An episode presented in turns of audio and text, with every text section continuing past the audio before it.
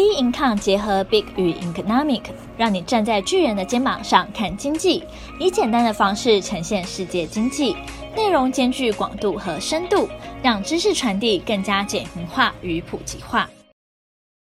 各位听众好，欢迎收听今天的小资生活理财树。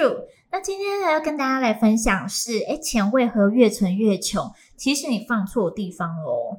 诶，不知道各位呢有没有一样的经验？就是长辈呢，就是在爸妈、阿公、阿嬷小时候的时候，都告诉我们说呢，存钱是一个美德，要我们好好的储蓄存起来。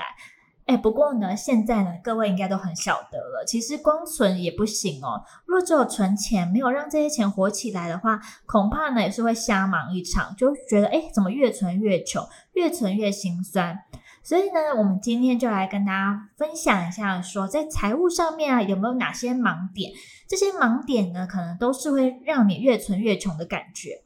那我们厘清之后呢，赶快解决它，就可以消除这些不良的理财习惯哦。第一点的话，就是说先花再存钱，存款有多少钱只能靠运气哦。这个恐怕是很多人的一个写照。大家有没有在整理衣柜的时候发生一种状况？诶，我竟然有买这件新。服，然后这个标签还在，但是样式过季了，还是丢掉好了。那我回想起来，我在整理我自己的衣服啊、衣柜的时候，有些时候真的也发觉这样的状况，就是那个衣服呢，其实还没有穿，但是自己看到的时候，觉得好像已经没那么喜欢了，感觉好像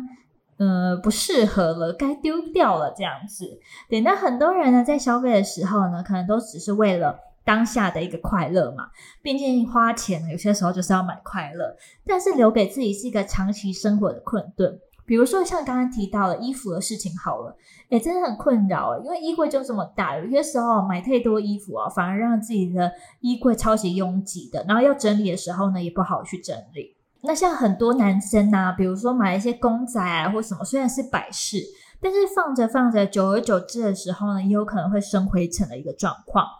所以才会刚刚提到的，有些时候真的是买快乐，但留下来真的是比较长期生活的困顿啦。对，那每个月呢，能留下多少钱，就只能靠运气，剩多少呢，才开始要考虑说要不要储蓄，可能就没办法充分的累积资本，也比较难以实现说，诶，我们要长期的一个财务目标啊，比如说买房的头期款啊，甚至老后的退休金。那第二点的话，就是跟大家分享到，一点小钱没关系。诶，但这可能会变成一个大漏洞哦。比如说，一天一杯咖啡，一天一杯手摇饮，每月呢平均下来几百元的一个订阅制平台，那这些呢都是号称的一天几十元的小开销，花一点小钱，感觉真的是无害啦。尤其是有些商人哈、他行销手法就跟你说，平均下来一天才几十块，什么十几块，让你听起来觉得诶好像真的没有关系，但是呢，如果这种行为长期持续的话呢，可能会累积成一个财务上的大漏洞哦，不知不觉中影响了整体的财务健康，所以在一整个月下来，家总开支呢，可能累积超过数千元。那这种情况的危险呢，就在于说，人们往往低估了这些小开支的影响。并忽略了长期累积的潜在影响哦。那为了避免这种状况啊，我们应该就是注意说小开支啊累积的效益，建立呢一个有效的预算计划。对，比如说呢，你可能用 Excel 表格啊计划说你今年度的一个状况，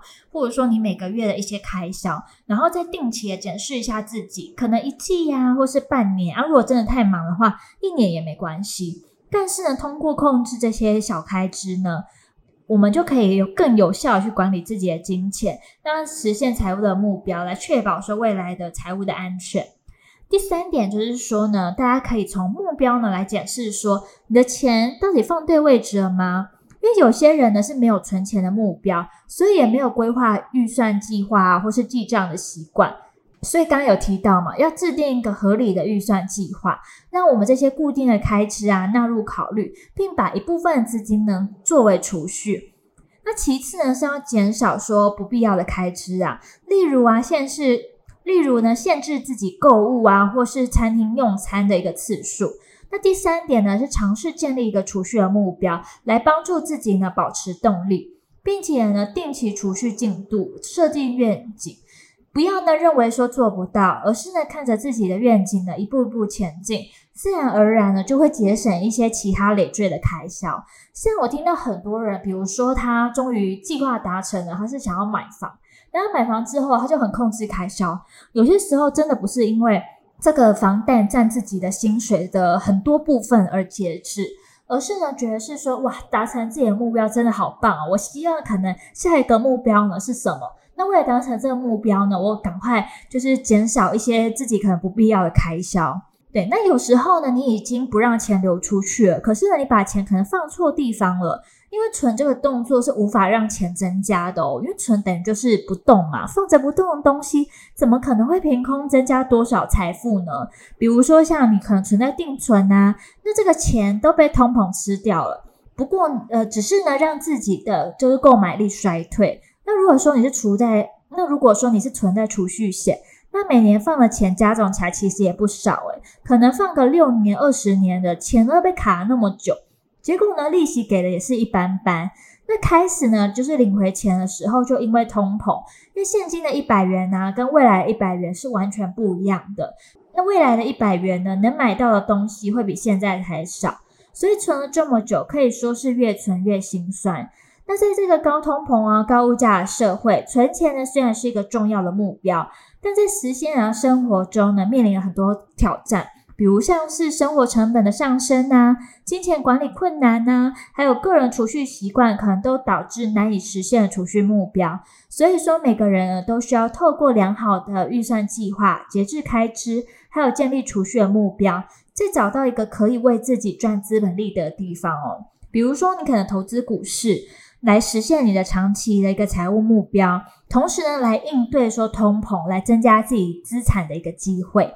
所以，选择正确的投资方式，可以帮助我们呢更好的应对金融挑战，实现了更稳健的财务的未来哦。那我们今天的小资生活理财术就到这边结束。那喜欢我们的，也欢迎订阅。有任何问题、任何想法，欢迎到我们脸书专业以及 Instagram 跟我们做交流喽。那我们下期节目见，拜拜。